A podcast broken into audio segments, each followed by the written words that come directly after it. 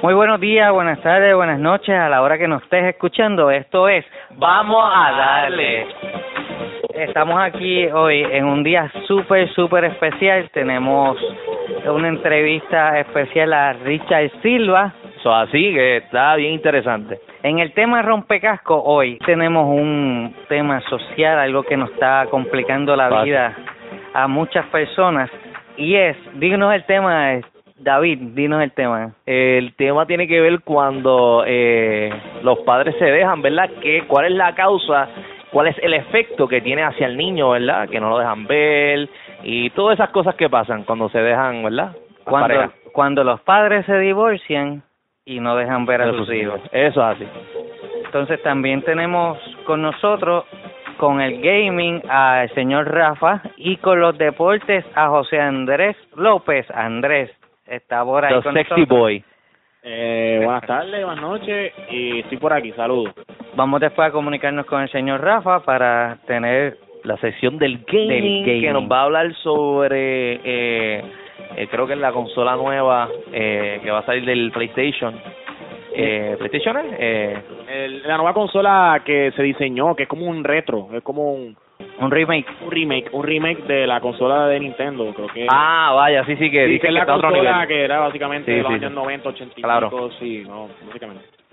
Bueno, y además hoy también vamos a entrevistar a, a Ricardo Díaz.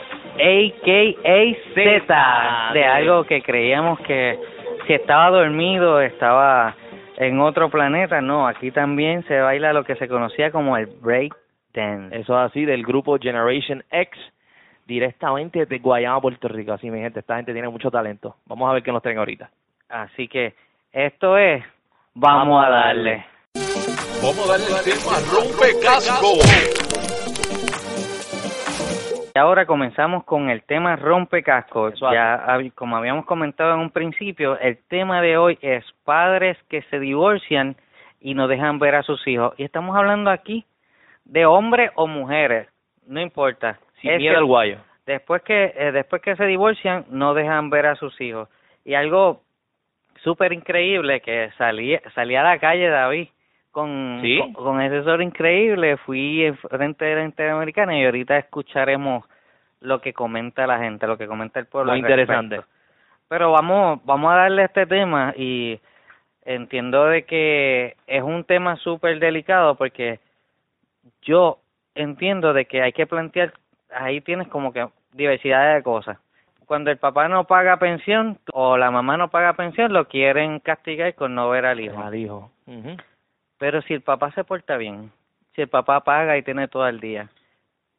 Anyway, yo creo, eh, en este tema, yo creo que hay que plantearlo de que no importa lo que sea, es, su- es el papá de, ese niño, de esa niña, y, y yo entiendo que necesita necesita de las dos partes. Claro está, no estamos hablando de los irresponsables que hicieron un hijo y se fueron, se, se desaparecieron. Estamos hablando de la gente que sí es responsable, quiere ver a sus hijos y el y la expareja, sea hombre o mujer, no lo deja ver. ¿Qué piensas al respecto, David? Cuéntame. Esto es un tema bien delicado, eh, un tema delicado, fuerte a la vez, porque cuando no es una parte, es la otra. Yo lo que tengo que decir es que, brother, siempre es bueno llegar a un happy medium, porque realmente quien el que sufre no soy ni yo ni tú, sino es el niño que está entre medio, ¿verdad?, de la relación. Ve lo, las consecuencias del, de lo, ¿verdad?, de la ruptura de que hay de, de la relación. Y nada, mano, yo de verdad mi opinión es esa, que Aquí lo que se tiene que basar es en el niño y no en la relación. Siempre con el niño y que el ni- niño salga a flote, que, ¿cómo te digo? Que sea de- para bien lo que él esté viendo. Las peleas se pueden dejar para otra ocasión. Eso es lo que puedo decir. José, sea, ¿qué nos puedes contar al respecto? The Sexy Boy. Eh, sí, este, mira, yo realmente puedo opinar en base a un poquito de experiencia de que, pues, básicamente, como está diciendo David, los niños se afectan Y también. mucho. Mucho, sí, también que ya uno tiene que hacerse la idea de que si la relación no funcionó, ya dejar ese capítulo y abrir una nueva etapa para que un niño hay que criarlo, hay que educarlo y velar por su bienestar. porque ya las cuestiones de pareja, pues es en pareja, ya eso, ya eso quedó atrás, y pues enfocarse en la educación y el crecimiento del niño, que eso es lo más importante. Claro. En un futuro eso no les afecta al niño y que él pueda crecer y, y, y sentirse orgulloso de que sus padres, pues a pesar de que no, no funcionó su relación, se mantuvieron unidos apoyándolo en todo Lo que- momento. mira, lo que yo veo pasando, que está pasando en nuestra sociedad como tal, es que la, las parejas no pueden llegar a un happy medium, brother, que es lo más importante para el bienestar del niño, porque, oye, y para ellos también. Pero la pregunta que va ahí es, ¿será que están cogiendo al niño, a- al menor, para ser más, para no ser tan gen- general o ser más general? Están cogiendo a- al menor como venganza. O sea, tú no me quieres, tú, tú no me quisiste y este yo lo tengo aquí. El nene es una cosa, es como, ah, no te vas a llevar el componente porque yo lo compré. Eh, no, el nene, el nene no es un mueble, eh, eh, el menor no es Lo manipulan, es la palabra, ¿verdad? no, tú manipulas a través del ni a Del través niño. de, del niño, del menor. Y entonces yo entiendo de que si eres tú el que estás bregando con esto, eh, el que eres el que manipulas, que no que si no paga la pensión no ve al niño, el niño necesita de la otra persona, de la otra parte. Claro. No es tu cosa, tú no eres dueño de, de ese de ese menor. El menor pertenece a dos partes. Que te equivocaste, que fue una noche de locura, que sí lo amaba, que sí estaba contigo, que sí te engañó. Eso no importa, es Eso tú así. con él. Yo creo que como persona debes sobrepasar esa etapa. Debes tú perdon perdonarte a ti mismo, a ti misma, de que te engañaste, Claro. te engañaron y seguir adelante. Lo que pasa es que muchas personas, pues, por hablar verdad, eh, no vamos a hablar de nadie específico, pero muchas personas no pueden entender que el, el afectado es el niño y no llegar a una a un happy medium, ¿verdad? Que es lo que lo que siempre se busca. Eh, y créeme que he visto muchos casos por ahí que el pa cuando el papá es malo o la mamá es mala, bregan al 100. Pero entonces cuando es viceversa y el tipo brega bien o ella brega bien, pues entonces le hacen la vida imposible. Eso es lo que yo no puedo encajar de que si el tipo es responsable o ella es responsable, ¿por qué no puedes hacerle la vida más fácil con el niño? Yo lo que creo es que eh, en muchas ocasiones nosotros, y hacemos el disclaimer, estamos hablando de personas responsables, porque hay responsables que vienen a buscar a sus niños y les hacen daño. Y me y, y puedo hablar de, de esta manera porque eh, hace algunos años un pana mío, nadie se lo esperaba, se- él se llevó a su niña y, y como su expareja tenía otro, eh, es duro. Eh, el tipo se guindó de un palo, pero guindó la nena primero. Wow, eso, eso sí que es fuerte, brother. Eso sí que es fuerte. Entonces, eh, tú vienes a ver y, y tenemos como que es una cosa, si tú no lo vas a tener, yo no yo no lo voy a tener. Si si yo quiero hacerte la vida imposible, te voy a dar por donde más te Se duele. fijan en ese núcleo de, de, de discusión, pe- tropiezo hacia ambos y, y de verdad que es triste, brother. Mira eso, mano. Se guindó él y la nena, wow, es fuerte, de verdad. Y yo, yo entiendo que hay que estar monitoreando porque esto es una conducta posesiva de, de- y que la tienes, o sea, tienes, de verdad te digo de corazón, tienes un problema mental de que crees que ese niño o esa niña es una posesión tuya. Brega con eso porque la verdad es que estuve hablando con con alguien de, del personal que brega con esto para no decir ni agencia ni nada y, Claro. no involucrar verdad a gente que quizás no le da la autorización a hablar de- al respecto me estaba comentando lo único obligatorio que hace el eh, que hace el gobierno que hace justicia es la pensión. Okay. lo único obligatorio que hay. Porque tú puedes llevar para que tener este relaciones paternofiliares con el menor pero no hay no, ni el ni el tribunal ni el tribunal eh, puede puede dictar que tú puedas ver a ese niño pero no obliga a la otra pareja no obliga a la otra persona. Pues puedes volver y decirle señor juez no me está dejando pero vas a seguir en el proceso y vas a seguir y vas a seguir y creo que te hundes en el proceso y no, y, y Lo que- haces lo que le da la gana Pues aportando lo que está hablando José, José Díaz, es básicamente eso, eh, la pensión alimenticia es un deber, derecho también, como lo quieran ver, Claro. lo que no es obligatorio, que ninguna ley ni ningún tribunal te obliga a ti, es ver el niño, es voluntad propia. O sea, que ninguna madre puede ir o ningún padre puede ir a, a obligar a ambas partes, cualquier parte, a exigir que vea a su niño porque no hay ley que te obligue. O sea, que, que, que si yo voy eh, a exigir que yo quiero ver a mi niño, yo no puedo. No, no, no, no. no. Le puede- te lo que te dar. quiero- te- lo que te quiero decir es lo siguiente. Tú sí puedes exigir tu derecho Claro. a ver a tu hijo, pero que, un, un- por, por poner el ejemplo que estás explicándome tú. Tu expareja o la madre de tu hijo no puede eh, eh, obligarte a ti a ver el niño.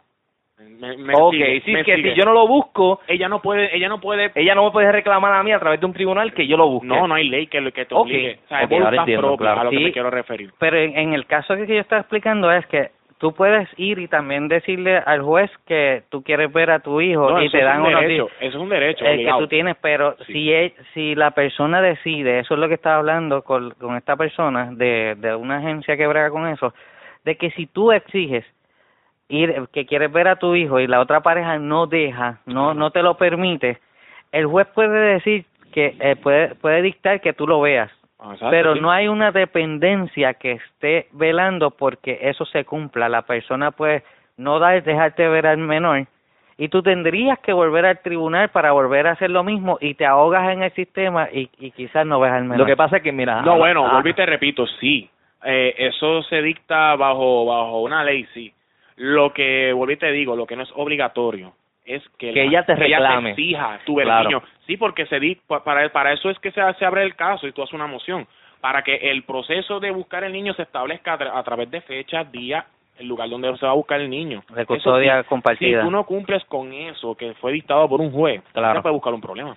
Yo lo que yo lo que puedo decir es que como estaba mencionando eh, José acá eh, sobre eh, qué fue lo que mencionaste este que se lleva a hablar eh, tantas cosas. ay Dios mío. Eh, nada. Lo que quiero decir es que las leyes eh, de aquí de Puerto Rico lamentablemente son una basura Un y es una fuera. y es una realidad. Esta es mi opinión vuelvo y te digo porque esto aquí se llama vamos a darle aquí se opina a calzón quitado que quiero que quede claro. Mira, Una- yo creo yo creo que hay buenas leyes, lo que pasa es que nos las pasamos por no la donde- ejecutamos y Lo- una, ley, y una ley sobre otra ley, y una ley sobre otra ley, una ley quiero opacar esta ley y básicamente como dice David, la, la justicia es ciega, si te das cuenta, el símbolo de la de, Claro. de nuestra ley es así, tapándose un ojo, tapándose la cara, que básicamente no no no nos abre puertas y la justicia de este país es bien rara porque cuando tienen que, que meter mano no lo hacen y, y, y esto es una realidad. A la vez que un hombre pisa un tribunal automáticamente estás perdiendo. Y es una realidad. Yo no sé cuál es tu, yo no sé cuál es su opinión sobre esto pero mi opinión es que a la vez que tú pisas un tribunal para óyeme eh, cómo te digo protestar sobre tus derechos que tú tienes a favor de ese niño pues mira, eh, oye, muchas de las veces, voy a, volví te digo, muchas de las veces, muchas, no voy a hablar en general, muchas de las veces el hombre sale perdiendo sabiendo que el tipo está bregando, tiene su pensión al día, pero por los pantalones de la otra parte, que no lo deja ver, pues la jueza pues no hace nada. Y se ha dado el caso. Mira, y eh, otra de las cosas, y yo estoy eh, completamente de acuerdo contigo, porque aquí, yo no sé si en la Constitución o algo te dice que tú eres inocente hasta que se te pruebe lo contrario. Claro, claro. Pero aquí cuando entra un hombre, lamentablemente esta es la parte sexista de eso, el hombre es culpable hasta que se muestre lo contrario. No, claro. Y eh, es cuesta arriba, o sea, eh, las leyes en este caso, siempre el hombre va a salir culpable, no sé por qué, pero se ha dado los casos de que sí, de que pueden ver a sus hijos y, y toda esta chavienda, pero vamos a hablar un poco de lo que puede causar el que tú separes a tu hijo de su de, de su mamá o de su papá. Puede causar lo que llaman una alineación parental.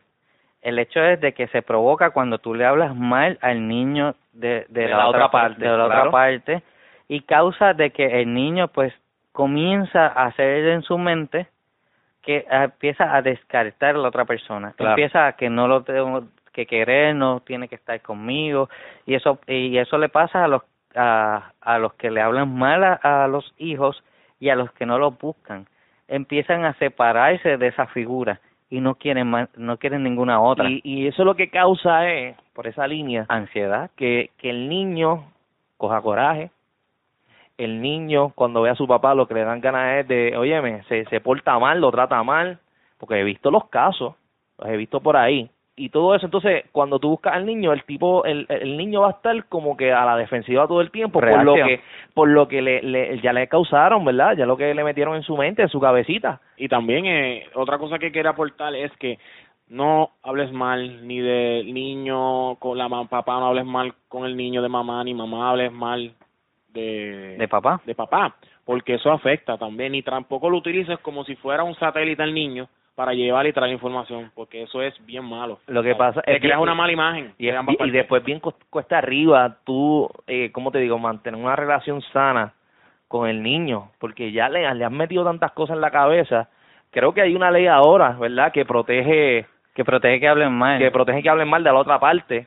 Esto es, vuelvo y te digo, nos estamos basando en ambas partes, para que quede claro, ¿verdad? Que defiende a la persona que esté hablando mal sobre la otra parte. Y yo entiendo que eso está muy bien, porque hay muchas mamás que a veces lo hacen por rencor, al igual que los papás, lo hacen por rencor, hablan mal de la otra persona sobre el niño y el niño, volví te digo, como estamos diciendo, se pone reacio. Oye, el problema es tuyo con la persona, el problema eres, es más, el problema eres tú con lo, con la relación que posiblemente tienes que tener con la otra persona. Y te está hablando por experiencia, o sea, eh, que se divorcie tus padres, eso es difícil para cualquier persona. No, y fuerte. y pensarlo, y pensarlo de, de adulto y todo, o sea, usted piense bien con qué va a tener un hijo. Si es un ups, si es cualquier cosa, como quiera, biológicamente su, es su padre. Y que es una responsabilidad. Sea lo que sea. O sea, el, el hecho de que usted haya cometido un error y ahora se sienta culpable, la otra persona haya cometido cualquier error, el hijo no paga las consecuencias. Usted no castiga a la otra persona con el hijo. No es tu cosa, no es tu pertenencia. Tú fuiste la que escogiste a esa persona como sea. Eso es así. Usted tomó la decisión de acostarse con él. Usted haga, usted es el maduro ahí, usted es el adulto. Eso es así. Trátelo como como debe ser. Como debe ser, eso es así. Entonces yo para terminar voy a poner lo, lo que fueron las entrevistas en lo que fueron las entrevistas. Dale, que lo quiero escuchar a ver cómo fue esa reacción de, del público. Esa experiencia, muy bien. Pues directamente Interamericana pasamos con José Díaz, de parte de José Díaz, Entonces, vamos contigo. Zúmbalo, dímelo, José.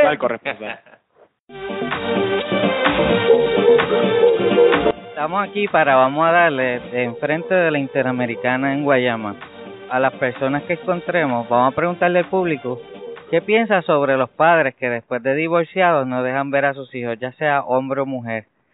Vamos a ver lo que nos contestaron y lo que piensa nuestro pueblo. ¿Qué piensa de los padres que no dejan ver a sus hijos después de divorciados? Siento que eso está mal, como tal. Este, uno debe darle tiempo de padre o madre al, hijo, como tal.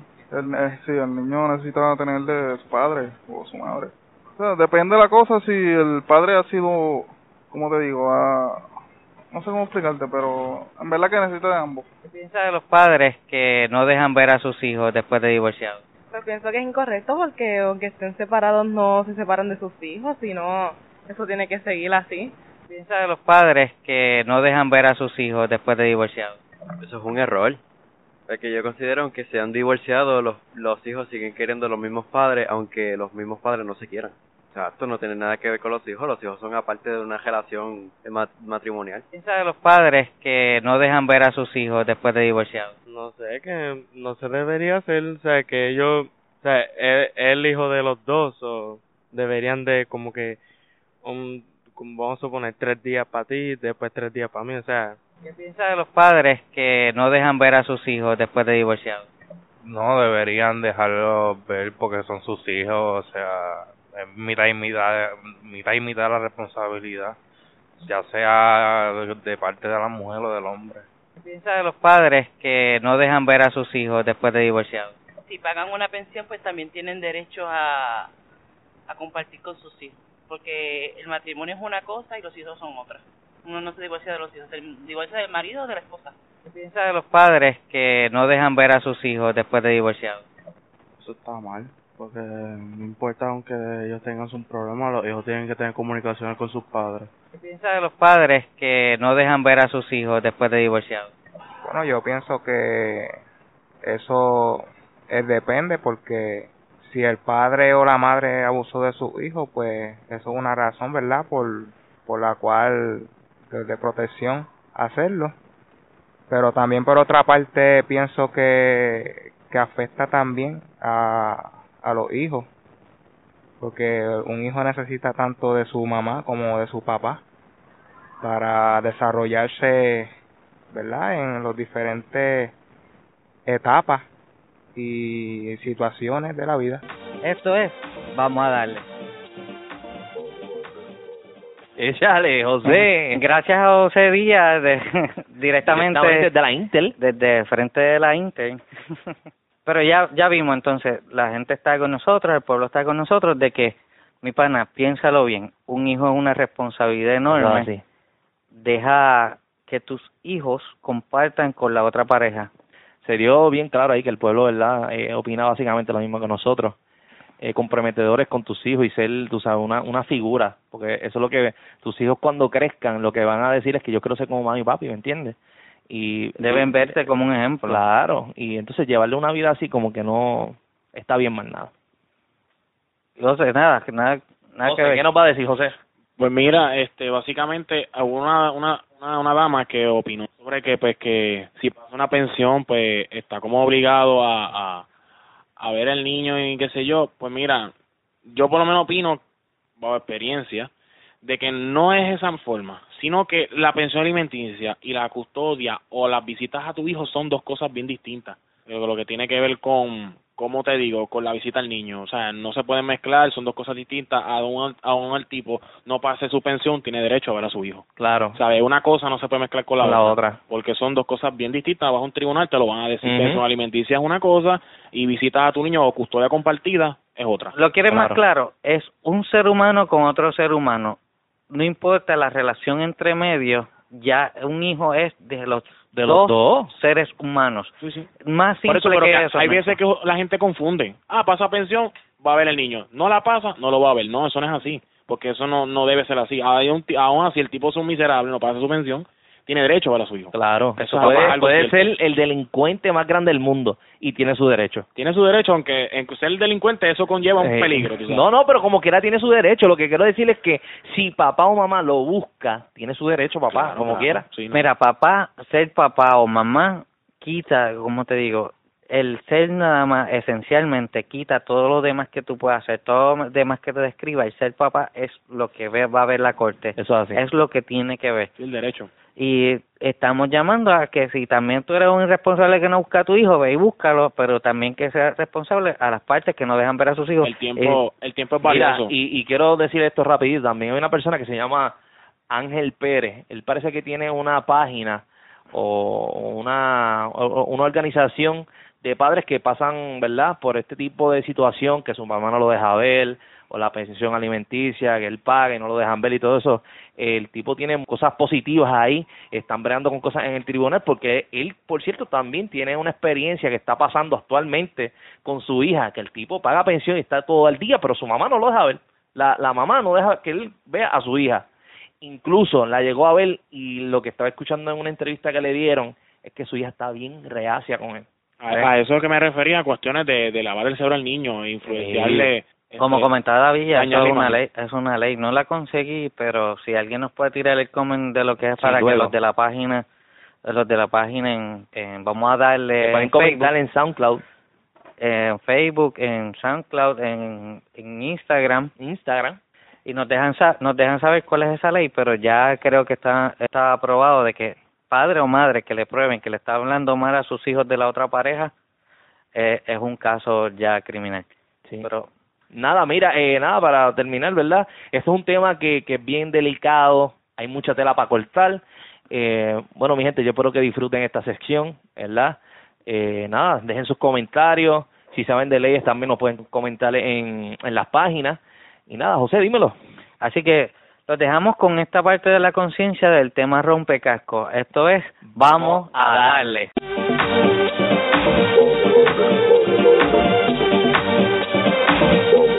Bueno, mi gente, buenas tardes, buenos días, buenas mañanas, donde sea, a la, a la hora que nos estés escuchando. Hoy con nosotros está Richard Silva. Así que... Estamos Richard, muy contentos que Richard esté con nosotros. Eh, eh, es un artista completo que nos acompaña hoy. Así que Richard, ¿cómo estás? Todo bien, mano, aquí contento, más contento soy yo de ser parte de su programa, de verdad que sí. Hacho, mano, qué bueno. Eh, Richard, eh, The Bluesman, como le dicen por ahí. Este, papi, eh, te he seguido tu trayectoria. Sabes que llegamos a compartir juntos en el 2013 en Idol. Eh, brother, ¿cómo ha sido esa experiencia después de, de salir de la competencia? Cuando te encontraste, ¿verdad? Ya que estabas fuera de la competencia como tal. Cuéntame cómo fue eso para ti. Bueno, pues habían cosas que ya yo ya yo sabía, ya me ya me esperaba. Por ejemplo, yo sabía que, que después de la competencia íbamos a hacer lo mismo, lo mismo que éramos cuando entramos. Este, una persona pues, que viene de abajo, que va a luchar, si quiere llegar a algún sitio tiene que luchar el doble, eh, eh, que todo conlleva sacrificio. Y así mismo fue, mano. después de la competencia salimos y, y, y nos encontramos con nuestra vida normal, como y corriente, como siempre, y no, pero ya decidido hacia qué, hacia qué dirección íbamos a, a, a caminar, que era la música.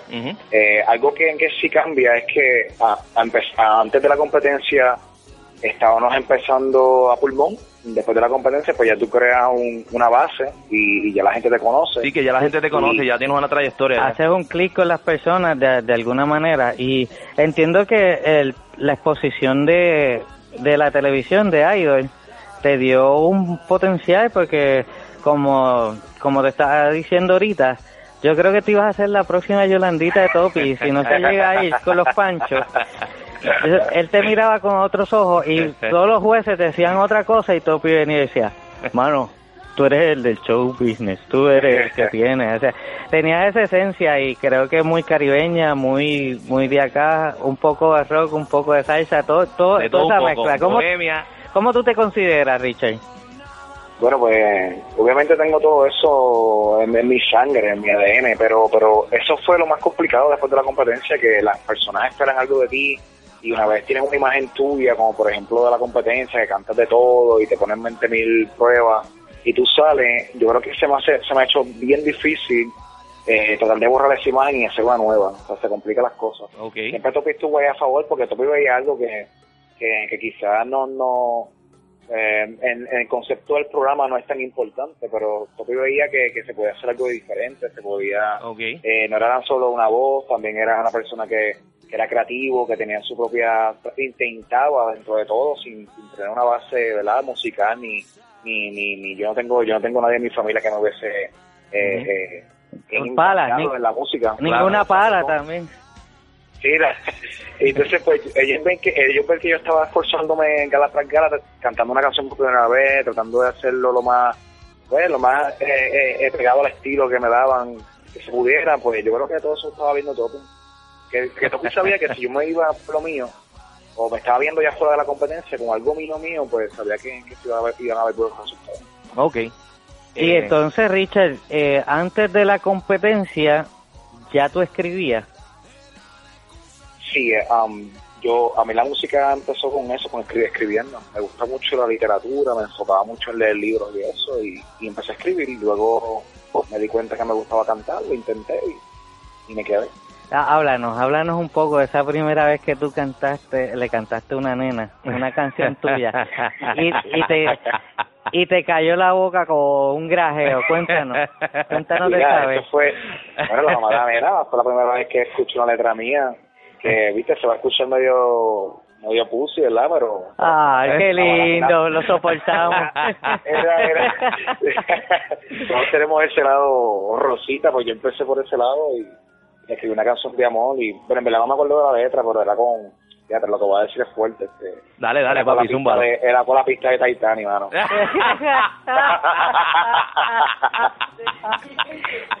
¿Qué tipo Te ese? tiraste el Jack, Jack, come back, Jack. Yo, yo le puse la letra en español y se canté, pero nada, este funciona porque tengo una nena ahora. Mira, claro, claro, claro que sí. Mira, la, la primera vez que yo le di un poema a una nena me miró. Yo no sé si es porque, ¿verdad? La, la Dios fue el a mí fue el último que repartió este don de belleza, pero le, le- le di el poema, me miró, lo rompió y siguió andando. ya,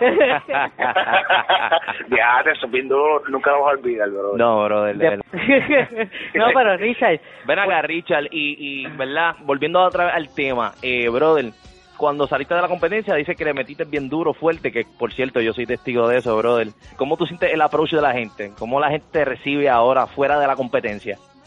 Bueno, eh, siempre me preguntan por el Biscrespo. y no, me, me, lo primero que me preguntan es, mira, ¿qué pasó con Elvi? Que me dijo que te iba... Y yo siempre tengo que empezar del principio, decirle, mira, es un programa, en la televisión somos una cosa. Claro. Aparte, bueno, no todas las personas, ¿verdad? Pues yo intento ser lo más fiel posible, pero, pero una de las cosas que no me gusta de la televisión y ese ambiente artístico es precisamente que a donde quiera que tú vas, pues ves ese, esa diferencia de personalidad, como que se apagan las cámaras somos uno, donde las cámaras somos otro.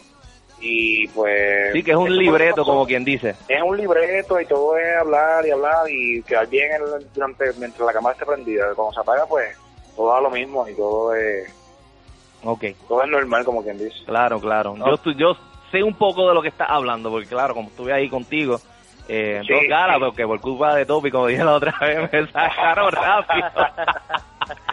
Siempre, oye, siempre siempre cosas buenas y cosas malas de todo el mundo. Sí, mano. son cosas buenas, Sí. pero también son cosas malas. Exacto. Este, fíjate, eh, una de las cosas que sí puedo decir es que muchas veces que él en, en cámara tiraba bien duro durante la competencia, que estábamos ya adentro, este, él sí a, a veces se tomaba su tiempo, iba allá, hablaba con nosotros y nos decía, mira muchachos, acuérdense que esto es un, un personaje que estamos haciendo, ¿me entiendes? Claro. Entonces, fuera de- del personaje era bastante bastante cool, no sé por qué cuando vuelve la cámara Se transformaba. hablar y, y, a- y hacer desarreglo, ¿verdad? Era, Pero, bueno, era un, personaje personaje. era un personaje, si te muerdes es cosa tuya, yo voy a seguir en mi show.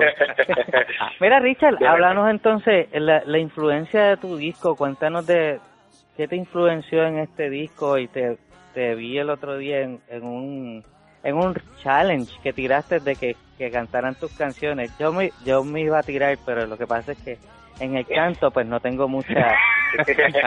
pero cuéntanos, cuéntanos todo- todas esas movidas que estás haciendo para darte a promover y eso. Pues mira, una vez salimos de la competencia, eh, empezamos a hacer show, pues, empezamos a hacer canciones originales, saqué las libretas que tenía escritas, montar diferentes melodías, algunos covers con otros arreglos, eh, porque siempre me ha gustado esa parte de, de la originalidad, eh, soy soy bien celoso con eso, entonces pues eh, eh, el proceso fue de descubrimiento, Todo, todas las cosas que yo hacía eran con cosas que vivía después de la competencia. Me llené mucho de coraje porque soy una persona que que soy bastante extremo en los dos lados. Puedo amar mucho o puedo odiar con pasión, como una vez me dijo Topi, y tiene clavo. Eh, yo, yo me dio mucho coraje con lo que, lo que veía, eh, con el poco apoyo que tienen la, las personas que están empezando en el ambiente de la música aquí en Puerto Rico, Ujú. ya sé con el público y también este con los negocios. Porque el primer, el primer foco que tú das es que cuando quieres hacer un show, montas, ensayas brutal, y cuando vas a ofrecer te llaman, pero pero te quieren ofrecer dos o tres pesetas y con eso tú no puedes pagar tu show, ¿me entiendes? Y- Claro, y da- mira, te doy- cerrarte las puertas desde ahí. Te doy dos cervezas y cántame ahí, que es lo, que tú Sí, haces. sí, la, la- la barra es tuya, exacto. Ajá. Entonces, pues, entramos en, en un conflicto ahí. Ya una vez estamos en el, en el negocio tocando, entramos con el otro conflicto que es el público que va a frecuentar el sitio no es un público eh, que, que le gusta ese tipo de género musical y nos encontramos con que lo más que conocen son canciones con las mismas de siempre, ¿me entiendes? Como Ujú. Enanitos Verdes y la gente empieza a pedirte Cántame maná, cántame maná. Ajá. Sí, mano, entonces entra tu frustración porque tú lo que quieres es apagar el micrófono porque no, no se está, tú estás llevando una- un tipo de música, quieres que se valore, el dueño del negocio no le dio la importancia suficiente y, y la y la claridad a las personas para que supieran que hoy va a estar Richard Silva, mi gente, lo que viene es este tipo de música. No crean ese ambiente, o sea, que tú llegas con todas las cosas en, en contra. Sí, que tú, lo que, tú tienes que esforzar el ambiente para que pueda sobresalir, ¿me entiendes? No, y terminas cantando canciones de Yomo en rock. Ya, es, es es fuerte. devastador, es devastador. Sí, no es Entonces, fuerte. Eh, sí, sí, y oye, no hay, en contra- no hay nada en contra de ellos, pero estamos hablando del gusto mío. Claro. Lo que yo quiero hacer, por eso es que me molesto, ¿no? Porque Sí, no, no, no, no. Lo Sí, quieres es implantar, tú, claro. tú quieres mostrar qué es Richard, tú quieres mostrar Oye, cuál es yo tu quiero- arte.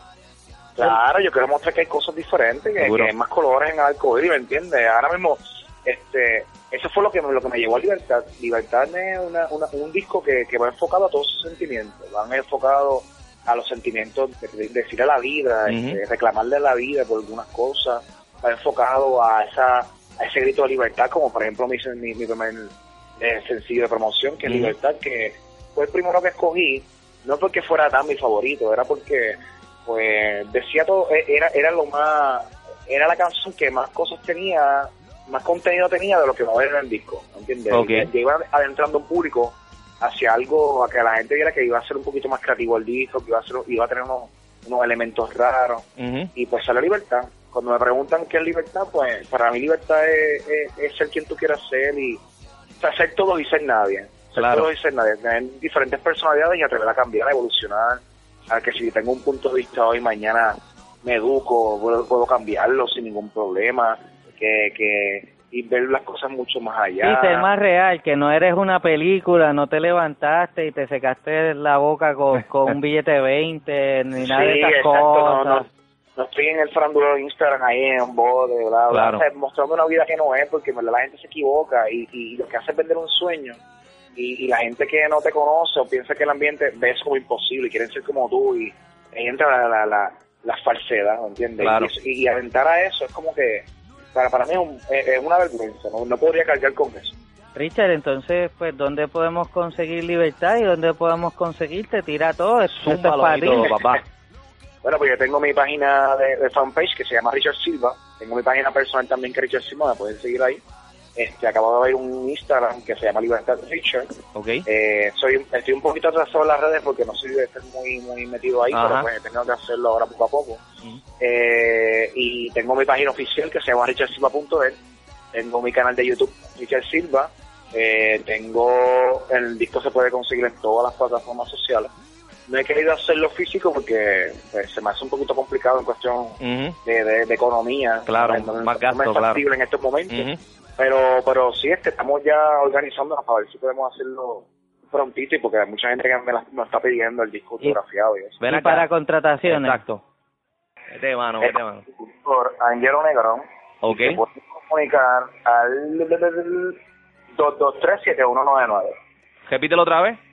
787-223-7199. Ahí está, Richard Silva para contrataciones, ya saben, llaman a ese numerito con Ángelo Negrón. Richard, papi, de verdad que me alegro mucho que estás sobresaliendo en lo que a ti te gusta. Sé que no es fácil, eh, el camino es un poco complicado, pero papi, yo sé que tú puedes, tienes el talento y, mano, a seguir repartiendo música buena. Cuenta con Claro, nosotros, sí. cuenta con nosotros esta plataforma cada vez que tú quieras, si quieres un día aparecerte por aquí por nuestros estudios, Seguro. más que bienvenido. Oye, Richard, ¿sabes que tenemos que tenemos que crear un duito pronto? Sí, David, mira, vi un video tuyo cantando, bro. De verdad que siempre las medió, siempre has mirado. Gracias, talento. gracias, de verdad que sí. Te llevo, papá. Richard, y nosotros tenemos en, en, en Vamos a darle una sección que es retar a David. Porque yo, yo, yo quiero yo quiero ser el manejador de David en las leccioneras que se va a presentar y siempre pues quiero retarlo. Ah, bueno, será perfecto. ¿verdad Que sí, pues David puede, David yo puedo tratarlo con, con lo que sea. Ahí está, viste, papá, Tipo, podemos, viste. no, David, bueno, no, tiene un talento brutal y, y de verdad que eres bien versátil. Te admiro mucho por eso. Gracias, papi, igualmente, papá. Nada, Richard, papi, este, gracias de verdad un millón por, por este ratito, brother, se te agradece siempre. Aquí vas a tener las puertas abiertas. eh, y nada, mano, me gustaría que después de un día, ¿verdad?, estés acá con nosotros. Eh, para eso planificamos bien, nada, mi pana. Eh, mucho éxito, papi, se te quiere. De parte de vamos a darle el de- del grupo de trabajo, papá. Eh, éxito, mi pana. Éxito. Pues Dale, cuídese mucho, bro, un placer. Dale, papá, te me cuida, Richard. Cuídate. Cuídate, bye. Y ahora la canción hashtag gaming, hashtag deporte, hashtag guayama, hashtag, hashtag, hashtag. En este momento vamos a la parte de los deportes. Eso así con el señor Andrés, the Ah. sexy boy. Andrés, el sexy de los deportes. Eh, saludos de nuevo. Eh, mira, yo sí, básicamente os voy a informarle. Ok. La Liga de Interbarrio empezó básicamente esta semana. Uh. Eh, les voy a mantener al tanto sobre todo eso. Es una liga básicamente del patio. Para que tengan conocimiento y sepan lo que está pasando en nuestro en nuestro Guayama, porque, ¿verdad? Eh, mi parte básicamente es enfocarnos en Guayama. También le voy a hablar de la de una liga de Arroyo y Patilla, clase graduanda de 1981 al 80 y al 87, que van a haber dos, dos diferentes equipos que se van a dividir, son 16 clases, pero se van a dividir en ocho equipos, ocho equipos de Arroyo y ocho equipos de Patilla. Eso va a celebrarse en noviembre, falta mucho tiempo, pero ya se está ya se está, Ya se está cocinando, planificando. se está cocinando algo que básicamente cuando vaya a empezar, pues también los mantendré informados. También quería Tienes que llegar allá a hacer entrevista a los muchachos. no, seguro, voy a, voy a estar al tanto sobre eso. No conozco a nadie, pero ahí uno se mete allí y, y ¿verdad? Va, te- te preguntan. seguro. Lo importante es informarle, que es lo más que se quiere llevar. Informarle también sobre una liga que se está llevando en el área de Patilla, en la cancha cerca de la high school de Patilla, que se reúne el señor Luis con un grupo de, de padres que se encargan pues de, de, de- de enseñar a los niños todo, todo tipo de deporte Clínica, clínica. clínicas de baloncesto. Lo único que tienen que pagar es un seguro de vida, que es de 12 dólares, lo demás gratuito. Obviamente, torneos y, y por demás, pues tú tienes que costearlo. Eso es en. Arroyo. Eso es en patillas. En patillas. Sí, es de las, desde las edades de 4 a 6 años. Y pues este el propósito es pues de que los niños se vayan vayan creciendo en el área del deporte y se vayan Que se desarrollen. que se desarrollen. Ahora mismo están en el área del baloncesto les dan unas clínicas les enseñan el básico el dribleo el driveo pues que el niño salga de la escuela y no se vaya a su casa y se enzorre el propósito es que se instruya Ay, vamos a quitarle a los niños los PlayStation, los, vamos los celulares. vamos a quitar las Seguro tablets, que se vayan a hacer ejercicio. vayan brother. allí es libre de costo como le dije 12 dólares el Eso es lo más brutal, eso es lo más brutal. Que se libre de paga costo. mensual vayan y pregunten allí Y en la- 12 pesos tú lo gastas por ahí en un food. Exacto, y, y lo importante es que el niño el niño aprenda, el deporte es muy bueno, te saca de las calles y más un niño que está empezando, yo pienso que es una buena oportunidad y Y óyeme, que puedan llegar a, la- a las Olimpiadas. Sí, ya- ahora ya tú sabes que con esto de la medalla de oro de Mónica Puy, pues ya están los politiqueros diciendo, no, que si hay que meterle mano a la educación, después que sacaron la gran mayoría de los maestros de educación física, no, hay que enfocarnos en eso, ahora, ahora es que eso es importante. el deporte trasciende, el, el deporte tú puedes llegar a donde tú menos te imaginas. Hay una buena oportunidad para que tu hijo se desenvuelva y ocupe su mente en algo positivo. Me dice que hay algo por ahí en, Guayama. Oh, sí, lo del interbarrio, vuelvo y le digo. Vuelvo y le digo, no puedo abundar mucho, todavía no tengo el visto bueno de la persona, pero ya esta semana se organizaron los equipos y se va a estar dando duro eso porque es una liga buena, es dura. Yo he jugado, no soy lo, el tipo más jugador del mundo, pero le voy a estar informando ya tengo la persona que va a estar dando todo ese tipo de información. Cuando tenga el visto bueno, también lo voy a sumar para que para que se vayan este poniendo al día sobre el interbarrio. Ven acá, ¿y qué nos tiene que decir sobre las palabras que nos dio el gobernador ayer? Vamos a escuchar. por Puerto Rico, ella le contestó, the US at 2020. ¿Qué tú crees de ese inglés, José? Pues mira, eh, eh, él parece que ni en Open English sabe, porque está bien matado. De verdad que yo no puedo entender, hermano. Only Rey por Puerto Rico, ella le contestó, Ella le contestó. the US at 2020, if you wanted La muchacha está lo de él, como quien dice, este tipo no sabe lo que está diciendo, porque ella no habla español. Ella Yasmín. La- la- Yamin Camacho. Ella vaya, salto como salto y vaya. Exacto. Te pregunto, José, na- ¿no tienes nada con respecto a, a, a lo de Javier Coulson, de las caravanas que le hicieron, el recibimiento de los muchachos acá a Puerto Vi- Vi Rico? bien poco sobre eso. va- Esta semana me enfoqué este mayormente en, en aquí los de- deportes en aquí locales. de Guayama, Claro. porque básicamente el concepto, como me estaba informando José, es más del patio, más de nuestras raíces, bueno, de Guayama. Claro. Básicamente les puedo traer también información de, de área exterior que viene nacional, pero me voy a enfocar en lo local, Guayama. Ok, y, y ven acá, de la NBA, ¿no tienes nada tampoco? El NBA todavía no empieza. Tengo Sí, que todavía sí, eh, Sí, bueno, en- tengo un pana que voy a, voy a estar viajando en octubre. octubre. Ya, ya Ah, está octubre. Miami y ya están vendiendo las taquillas. Miami están vendiendo, y se está cocinando, pero literalmente tú no tú no tienes una una fecha de o sea, de comienzo como tal, que octubre falta muchísimo. Eh, ven acá, ¿y qué nos puede decir del, del cómo te digo? Del de Este- eso, del de eso, del coso, del de eso, el coso, la otra, la, el otro. de la decisión que tomó el señor Kevin Durant. Mira, no me voy a ir a los no me voy a ir a los fanáticos, me voy a ir y a- preciso. Me voy a ir a lo, a lo a lo real. Él no hacía falta en ese equipo, es lo primero. Porque Segundo, no hacía falta. Bueno, porque él es un tirador más. Este Golden State lo más que tiene son tiradores. A Golden State le hacía falta otra figura más fuerte en su equipo.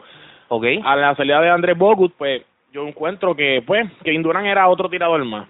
Pero nada, si ellos lo firmaron, pues yo pienso que eso es, yéndome un poquito más hardcore, es una decisión mordida al, al señor LeBron James destruir ese equipo, ¿verdad? Haberle, haberle roto un récord y también a hacer historia.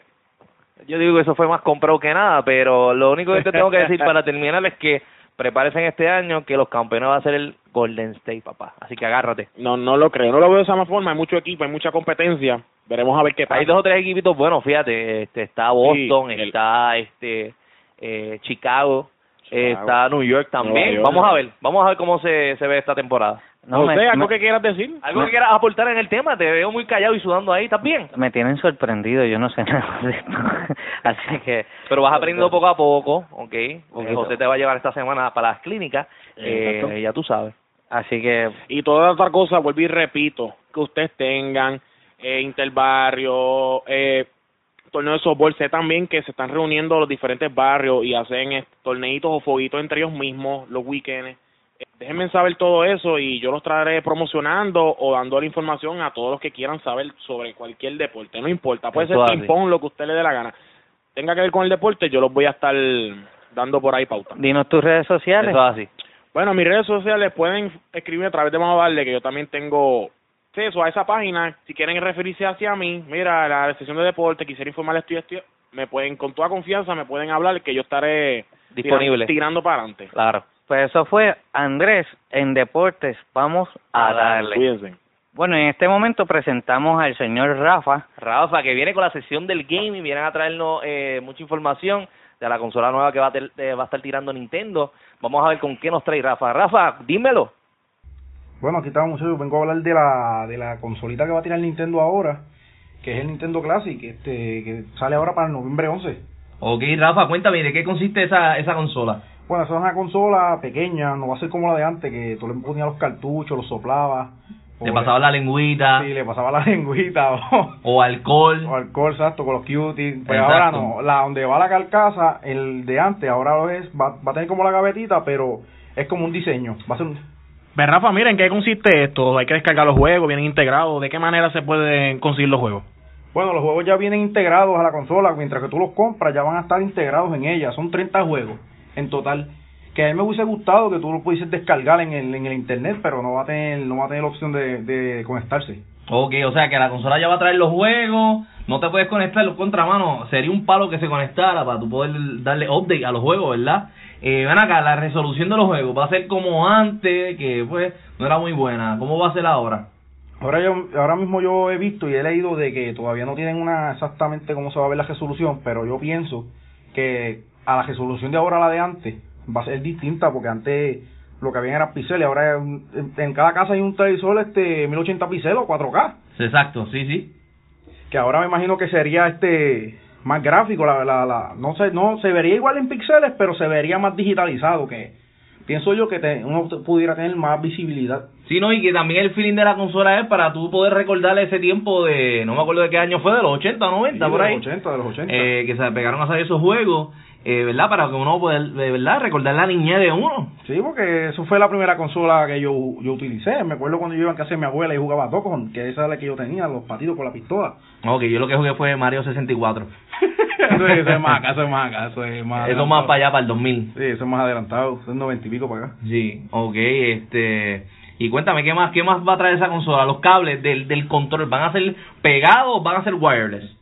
Bueno, lo que yo he leído es que los controles son en cable, no he visto que sean este inalámbricos o wireless, como ustedes le dicen. Lo único que considero que no va a traer, que considero que es ilógico, es el cable HDMI, porque ya no va a ser el GCA como antes, va a ser el HDMI, que eso va, es el que no tenga HDMI en la casa, es porque nunca ha tenido una consola de alta definición. Sí, básicamente es como el PlayStation 4, el Exacto, Xbox Xbox, exacto. que ya el RCA pasó a otra, histo- a otra historia. Sí, eh, exacto, el GCA ya pasó otra historia y pues el Nintendo Mini, el Classic, que va a salir ahora, todo va a ser digital, no se va a poder conectar en internet y tampoco va a traer el cable HDMI, que vas a tener que comprarlo si no lo tienes. Aunque, aunque yo considero que eso en cada casa hay como 5 o 6, porque eso es como antes, que había en casa. En mi casa hay como 15 cables de GCA. Sí, todavía eso se ve por ahí en algunas casas. Eh, ven acá, Rafa, eh, esa consola, te pregunto, eh, ¿va a ser solamente una un, un, un serie nada más? O sea, no van a tirar más de esa, alguna otra información, ¿verdad? No, hasta ahora no, no he visto más ninguna otra información que considero de que me hubiese gustado que uno le pudiera integrar juegos de internet, porque ahora mismo yo tengo en casa mi computadora, yo tengo un emulador de mismo Nintendo. Sí, no, no, claro. Y óyeme, eso también viene para los, para los celulares, los Android también, tú le puedes bajar el emulador. Exacto, tú le bajas todos los, el emulador, tú le bajas todos los juegos que te dé la gana. Y me hubiese gustado que tú lo pudieras descargar los juegos al, al Nintendo, porque por lo menos tiene los, los exclusivos, que son los más fuertes que Nintendo tiró, como Pac-Man, Mario, Double Dragon, Donkey Kong, etcétera, etcétera. Que Sí, son- que fueron los más pegados en ese momento, que fue los- el hit el grande de, de, Exacto. de Nintendo. La fuerza de Nintendo, que ahora yo considero, estoy, eh, ¿verdad? Que estoy, este... Ansioso por comprarla. Seguro, estoy loco que salga para comprar esa cuestión. Contra mano, mano. Pues mira, Rafa, cuéntame, eh, ¿dónde te podemos conseguir para más información, para las personas, verdad, que están pendientes al gaming? Bueno, yo tengo una paginita en Facebook que se llama Gamevolution. Este, ahí puedes agregar que yo, este, buscarme que yo te agrego rapidito y ahí tiramos siempre que si memes, información de juegos nuevos, este, PC gaming, todo alrededor del gaming, este, instalación retro, este, todo lo que tenga que ver con el gaming. Y yo estoy como en Facebook Rafael Román Cruz, Rafael Román Cruz y en Instagram me, me consigue como Rafi44. Chévere, hermano. Rafa, papá, muchas gracias. La semana que viene nos vas a traer con más información de los gaming. seguro, vamos a estar aquí presentes, Así que nada, mi gente, esta fue la sesión del gaming. Vamos a darle. Y ahora la sección hashtag gaming, hashtag deporte, hashtag guayama, hashtag, hashtag, hashtag. Bueno, eh, eh, y aquí tenemos con nosotros hoy otro, otro artista más invitado, con nosotros el señor Ricardo Díaz, alias Z, que le dicen por ahí, ya tú sabes, lo conocen como Z, saludos, un placer estar aquí del grupo ustedes. de Generation X. Cuéntamelo, eh, Ricardo. Nada, muchachos, es un placer estar aquí con ustedes hoy. Eh, Y para los que no sepan lo que hace Z, es algo que yo pensaba que estaba olvidado, estaba oculto en Puerto Rico. Y, y sé que lo van a reconocer por las películas de... Del zorro. ¿Qué? ¿De zorro? No, no. De, de, Che- de Chespirito, de Chespirito tampoco. No, básicamente de Step Up. De, Step de Up, Step Up. Breaking, uh, You Got Served, con una película uf, Oh, brutal. brutal, brutal. Ahora ustedes tienen una idea de que nuestro artista es un bailarín de hip hop. Cuéntanos entonces. Zeta, ¿qué nos puedes decir al respecto? ¿Desde Bueno, cuándo este, está en esto? Yo estoy en este jueguito ya de, desde el 2010. Sencillo, yo lo, lo que nosotros hacemos es hip hop, ¿sabes? bailar hip hop. Mayormente sobre la cultura, que mucha gente se, cre- se cree que el hip hop es bailar hacia el garete, Ajá. bajar el piso con la espalda, dar vueltas, bla, bla, bla. Eso va mucho allá, eso tiene bastantes elementos como el graffiti, MC, que son los raperos. Sí, que yo no, puedo, yo no puedo venir, tirarme de pecho y, y romperme Exacto, el melón. es toda una Es cultura. toda una cultura. Eh, no confundir el MC, que es el rapero, con, con cantante de reggaetón, que no es lo mismo. ok. Eh, el b-boy, que es lo que lo que me enfoco yo, que es lo que le- eh, popularmente le llaman el breakdancing. Ok. Eh, y el DJ. O sea, esos son los cuatro elementos principales y llevo desde el 2010 en, este, en esta trayectoria y hemos conocido artistas, he hecho show en diferentes sitios de Puerto Rico.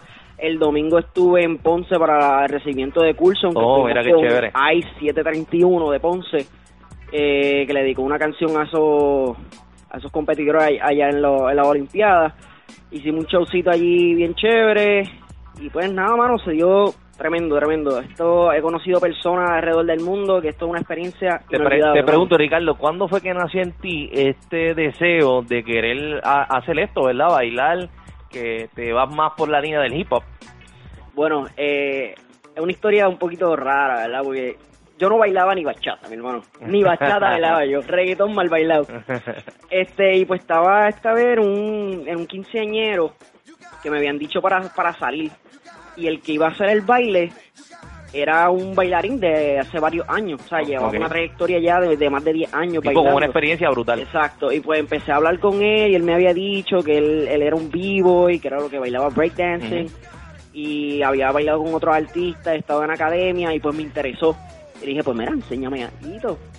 Pues, por ahí empezamos hasta que lo, estuvimos detrás de él para que nos enseñara un grupito de personas que estábamos entonces todos los días, después de la escuela, 3 de la tarde hasta 5 o 7 de la noche, practicando. Y pues hasta que se creó el grupo, lo que es Generation X.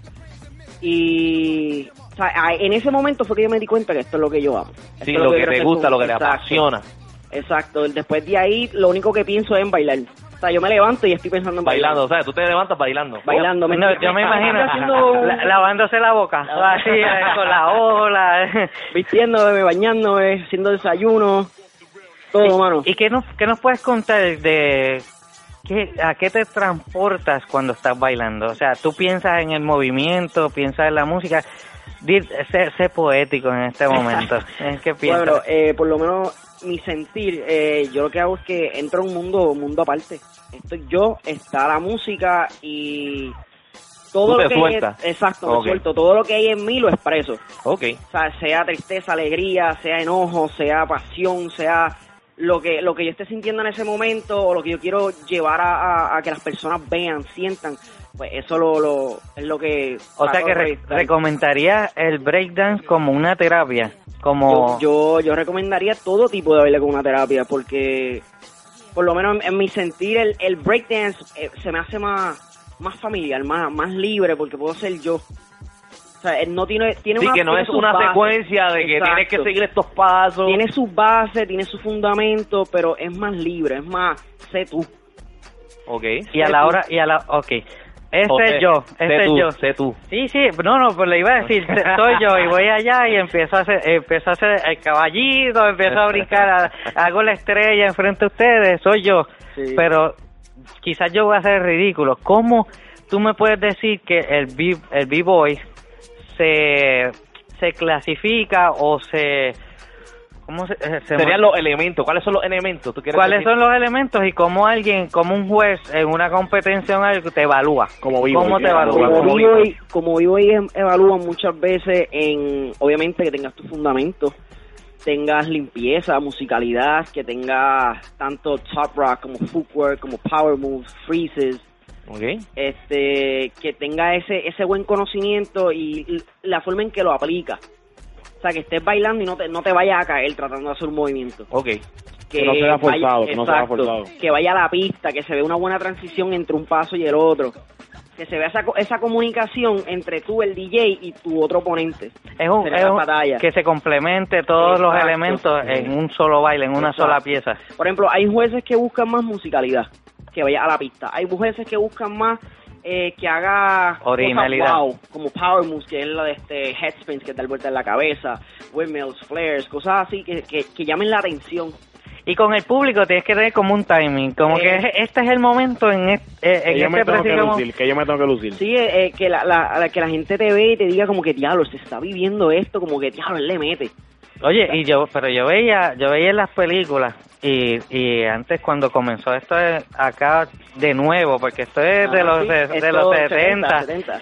pero cuando comenzó otra, otra vez la fiebre acá en, lo- en los 90 y bajo 2000, 2000, 2000. eh, yo yo veía que el- en los bares era como una agresividad. ¿Tú, ¿Tú crees que hay veces que, que esa agresividad, aunque sea musical, aunque sea Sí, tiraera, sí, este- eso, eso como que lleva a unas emociones ahí? Sí, eh, eh, uno, uno, uno cuando está en eso, eso se llaman battles, las batallas. Cuando uno está en ese, en ese momento, uno va con, con hambre, por ponerlo así, uno quiere ganar. Y el que está al frente de ti, sea con quien tú entrenes todos los días, es tu oponente. Eso que tú no puedes ir como que, ah, está bien, no. Sí, cuando como que están ahí es como Pokémon Go, cuando se enfrentan ahí, eso es, tú me entiendes. A, a la muerte. A la muerte. Eso es, yo, yo voy a dar lo mejor de mí y yo voy a ganar. Te pregunto, un tipo eh, así como Peter, un Barney de la vida, te pregunto, No, ¿puede es interno, interno. eh, puede, puede hacer esos movimientos así? Bueno, no, Ricky me ha explicado que hay gente de, de- de- o sea, que tenga su pesito, su, o sea, su, su sobrepeso y baila muy bien, ¿verdad? Baila muy bien. Yo he visto Hay vídeos. personas, hay personas que bailan con una pierna. O sea que Hay personas que bailan con un el brazo. peso no tiene nada que ver. Nada que ver, hermano, es entrenar, es dedicarle tiempo y saber controlar tu peso, Los tu elementos que cuerpo. eso lleva, pa. Exacto. Después que tú lleves bien el, el, el- la base, el fundamento, que practiques. Sí, que tengas dediques eso claro. Lo importante es practicar. Tengo entendido. No, es practicar, no es como que voy a ir hoy y ya mañana voy a hacer todo. Exacto. Y mañana O sea, soy lleva tiempo. junior, junior, mañana yo soy llevo, yo llevo solamente seis años en esto, ¿verdad? Y hay cosas que todavía yo no puedo hacer. Okay. Hay cosas que todavía me, hay cositas que como que puedo hacer varias, pero no puedo quedarme tan pegado como una persona que lleva 15 años. Pero a mí me sorprende, yo he visto los videos, la primera vez que lo vi, yo pensaba que esto era un grupito que se reunían cinco o seis y lo que bailaban era... Y a mí me sorprendió, ellos tienen buena técnica, se desplazan bien en el piso, este... No, bueno, yo estuve una vez, tuve la oportunidad de ser jurado con ellos. Sí, en, en una... En, un- en una de las competencias y mi pana, mano, esta gente explotaron eso allí. ¿sabes? Sí, porque por lo menos... Tras que son muchos, tan, tan complementados, no sé si es la palabra correcta, ¿verdad? Eh, que cuando bailan, brother, eso es algo espectacular. Pues Entonces, Z, eh, cuéntanos dónde se reúnen, dónde podemos ver a Z, dónde podemos ver al grupo como tal. Bueno, pues nosotros nos estamos reuniendo um, en La Puente, Puente de Jobo, en el centro del Triángulo. Nosotros estamos ahí, el grupo como tal, los grandes, pues nosotros tenemos dos grupitos. Eh, Tenemos Ok. GX normal, Generation X normal y Generation X Kids, que le enseñamos a los niños a los diferentes estilos. Interesante. Wow, eso está chévere, Pues que los de- niños también se exacto. complementan con el grupo. Nosotros Está estamos reuniéndonos los martes y jueves, desde las 5 y 30 hasta las 8 y 30. Normalmente los lunes y miércoles tenemos los niños, desde las 5 a las 8. Los viernes estamos otra vez nosotros los grandes, 5 y media, 8 y media. Y los sábados est- estamos haciendo otra vez eh, lo que es el open house. Que quien quiera, quien quiera aprender, quien quiera ir a entrenar, sea viejo bailando, sea nuevo, quiera aprender, puede ir en confianza. Y pues nosotros le enseñamos que nosotros estamos allí, que nosotros con eso no, no, te- no comemos chistes. Eso es, quieres aprender, te enseñamos. Eso es Y para gratis. padres- Eh, eh, estamos ahora mismo pidiendo un donativo de un dólar. Pero es Ah, para ah, mantener, está mantener el, el, el sitio limpio, barrer, mapear. Pero no, compáralo, compáralo, Ricardo. ¿Tú crees que el bailar hip hop, que estar en este crew, que haber conocido el breakdance, te ha mantenido fuera de las drogas? A mí me, han teni- me he mantenido fuera de las drogas, fuera de, la, de, la- de las malas juntillas, por ponerlo así, de, de, de revoluces. Porque esto también te, te, te prepara como ser humano. ¿Sabes? Es una un disciplina, entre- es una disciplina. Es un entrenamiento tan y tan fuerte que si tú no tienes tu, tu mente, tu sentir en, en esto, no va, no va a llegar a ningún lado. Sí, es lo que quiero llevarle a todas esas personas que creen que el hip hop es esta cultura de violencia, de, agresión, de de agresión. droga, de, de, de matanza. Estamos a frente, estamos, estás escuchando un muchacho que, que Sí, se ha crecido eh, sano, en, con mente sana, solo con bailar. Y óyeme, y si estás por ahí cerca no estás haciendo nada, dale para allá que te van a enseñar a cómo menear esas No, caderas. Y básicamente Ri- él me, me- me indica Z también que ellos se especializan no solamente en hip hop, sino en otro, Otro tipo de baile. Nosotros- otro- Cuéntanos, otro- cuéntanos de eso, Hay cuéntanos de tantos estilos, le, le, eh, incorporamos tanto lo que es el crump, el popping, el locking, eh, salsa, merengue, bachata, todo, vaya. todo tipo No, de, tenemos que ir de para baile. allá, José, ¿eh? Tenemos que ir para Todo no bailar con dos pies izquierdos. Ey, que yo Usar los dos. Sí, usar- usar derecho izquierdo. No, no, y coreografía, y lírico, ballet, nosotros hemos, yo por lo menos est- estuve en una academia becado un año, tuve otros compañeros que tuvieron la oportunidad de estar allí, tengo dos compañeros ahora mismo que están becados en una academia y no- nosotros lo que nos gusta es aprender y seguir para adelante, por ahí para abajo. También, este, quería que, ¿verdad? que, nos, que nos hablaras también de tu experiencia en, en, en el exterior, o sea, viajando a Estados Ah, sí, Unidos. han viajado, han viajado. Internacional. Este año hemos viajado dos veces. Viajamos una vez en mayo, que fuimos a, a Tampa, Florida, a una competencia que hubo por allí, Fresh Roulette, que conocimos un sinnúmero de personas de diferentes sitios del mundo y eso fue espectacular, hermano. La, lo que es la, la cultura allá comparado con la cultura acá es, eh, eh, o sea, tiene su, su, su contraste. Pero también este ese amor por, por el baile, Por el ¿verdad? baile. Que No. fue lo que, lo que me hizo conocer muchas personas. Y tuve la oportunidad de viajar otra vez a Orlando, fue Florida otra vez, eh, ahora en agosto, que allá tuve la, eh, la oportunidad de competir en Freestyle Session, Ok. que allá conocimos personas de Canadá, conocimos personas de... Y era básicamente un dúo, ¿verdad? Eh, un trío, dúo. trío. Era trío. Trío. Pero cuando tú dices freestyle, ¿qué- ¿a qué te refieres? Eh, freestyle es, por- es libre, o sea, nada O sea, que de- tú puedes hacer lo que tú quieras, no hay que coreografía ni nada. Pero de breakdance. Ok. Exacto, breakdance. Pero la competencia se llama Freestyle Session. Que es libre. Básicamente es Eh, libre, tú haces el movimiento que te dé la, que, que tú quieras, impresiona al juez. Exacto. Se, que se impresionar. pueden hacer tríos, o sea, que son, son como una entrada para otra persona. Y lo importante Dúo. de todo esto es, mi gente, ellos están representando a Puerto Rico, Guayama Así y Puerto Rico. apoyar, hay que apoyar. la bandera en alto, que con eso no hay duda, los cargamos siempre. Y esto es meter mano, esto es llegar hasta, hasta donde podamos llegar. Ven acá, Ricardo, eh... Z, y te podemos encontrar o podemos encontrar el grupo en... ¿En, ¿En dónde? Mira, Dinos, en dinos la página. Facebook e Instagram nos pueden encontrar como Generation X Crew. Eh, a mí me pueden encontrar como Ricardo Díaz o poner B-Boy Z. Eh, pueden llegar allí mismo al local donde entrenamos, en La Puente, Puente de Jobo. Y allí hablan con, conmigo, hablan con mi compañero Old School, que es el que está ahora mismo encargado. Ok. Y pues nada, bregamos. bregamos. ¿Algún número de teléfono que puedas dar eh, para que verdad la gente se comunique y mira, estoy perdido, darle- estoy aquí, estoy hasta al lado? Tengo por lo menos por acá el número del director del grupo. Eh, 787-341-5566. Repítelo. 787-341-5566. Repítelo. 787-341-5566 o me pueden contactar a mí al 787-955 787-955-9714. Ese es el tuyo personal. Ese es el mío personal. Ok. En confianza. Te damos te damos las gracias por estar con nosotros, por compartir tu Mano, arte. sí. De verdad, placer estar aquí, te admiramos. Vamos a darle, cada vez que tengas un evento o algo, puedes venir por aquí. Seguro Eh, sí. queremos compartir, queremos compartir ese talento y esto fue el breakdown, el hip hop y en vamos a darle. Con esto nos vamos a despedir por este episodio de hoy. Ha, ha terminado. Les recordamos que es grabado. Eso es así. Les hacemos esa advertencia que aunque parezca en vivo es grabado. Entonces, nada, eh, David, da las redes sociales. Bueno, mi gente, nos pueden conseguir a través de Facebook, Twitter, Instagram y Snapchat. Vamos a darle. Eh, ya saben que nos pueden dejar sus comentarios, opiniones, los temas que usted quisiera, ¿verdad? Que se hablara acá en el programa. Eh, nosotros vamos a estar pendientes, ¿verdad? Y lo tocamos acá con mucho gusto.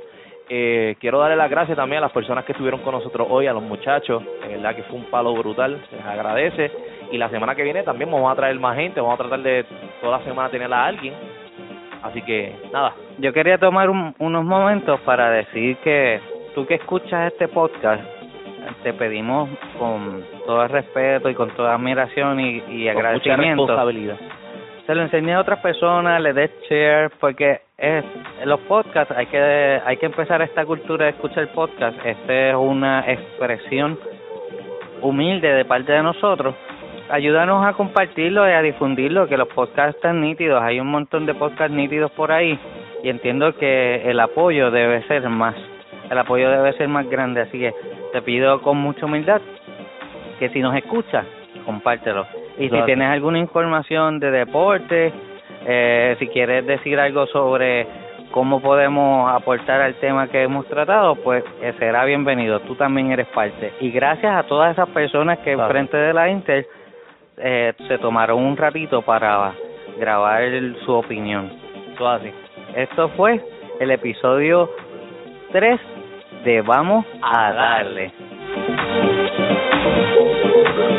Thank you.